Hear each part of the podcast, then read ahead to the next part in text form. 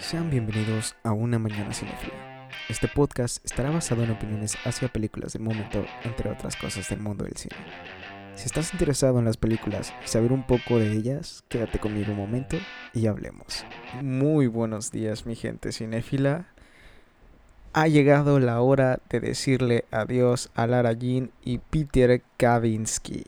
El día de hoy, como habrás visto en el título, hablaremos de la tercera y última entrega de A todos los chicos para siempre. Bueno, siendo una comedia romántica juvenil y basada en los libros de Jenny Han, el director Michael Figmokanari hizo su adaptación a la pantalla chica. La verdad es que en lo personal, esta última entrega me ha gustado mucho más que las primeras dos de la trilogía. Y ahora, un, un, breve resumen de lo que pasó en esta trilogía.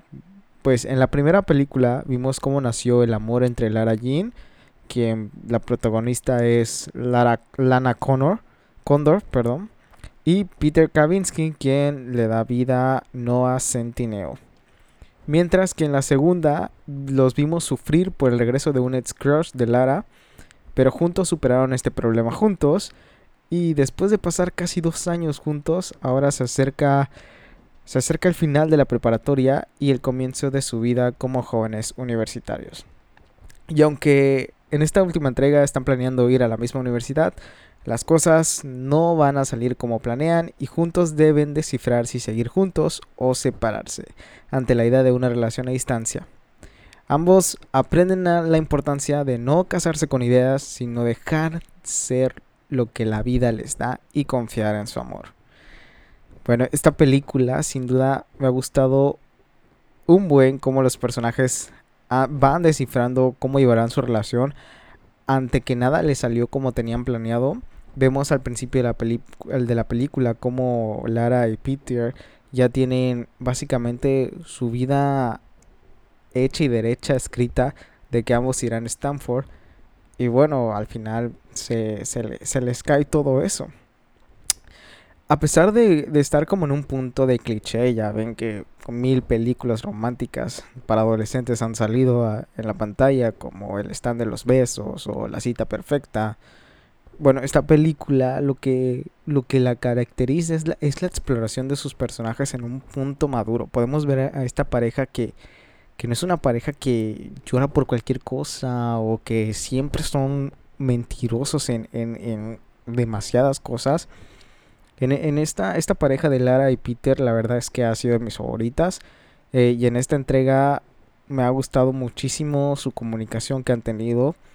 Y la química fantástica en las tres películas es increíble, pero más en esta tercera entrega creo que ha sido algo maravilloso. La verdad es que sí, sí da mucho a, recordar cómo, cómo, es una, una relación eh, como cuando eres adolescente a, unos, a los 16, 17 años. Entonces, esta, esta última entrega me, me ha fascinado ese punto y también debo decir que el soundtrack de esta película, de esta última entrega, me ha, me ha fascinado. Me ha fascinado mucho, me gustaron básicamente todas las canciones que metieron y su tema principal de la película también me encantó. Me encantó mucho. La verdad sí me, entre, me entretuve viéndola, la disfruté.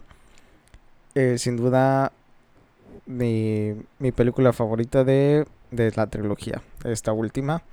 La verdad es que me encantó la paleta de colores. No, la, de hecho la primera y la segunda mm, no fue lo mejor. La tercera se da a destacar un poco, pero igual no, no lo tanto.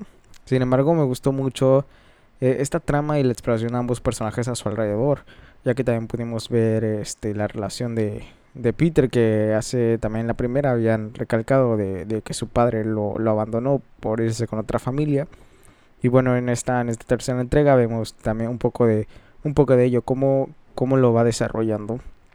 Vemos también que por otro lado, el, el papá de Lara, como este se va a casar y vemos cómo afecta o no afecta a la familia. Entonces todo, todos esos pequeños puntos también vemos cómo la hermana menor de, de Lara encuentra, conoce, le dicen conoce a un chico y ahora podemos ver cómo ahora ella va a interactuar con estos problemas adolescentes en una relación. Entonces todo esto ha sido, ha sido, ha sido bastante, bastante cool.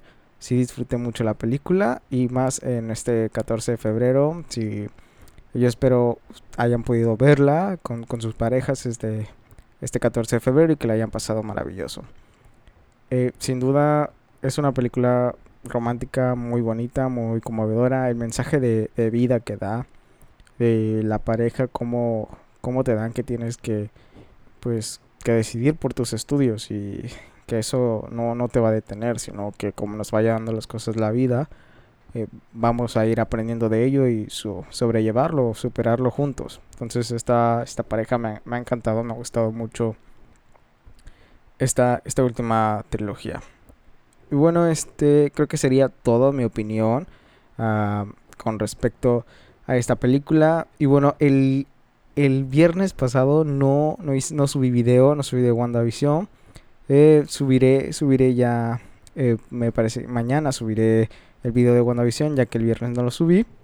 Y debo decir que también hay noticias. Este, este eh, domingo se subió el trailer de la Snyder Cut y está bastante bueno. Como las imágenes de, de Joker han sido bastante favorables. La ha causado mucha este mucha fama a través de las redes sociales, como muchas personas han estado hablando acerca de, del nuevo diseño de, de, Joker, que es muchísimo mejor a lo que vimos en Suicide Squad.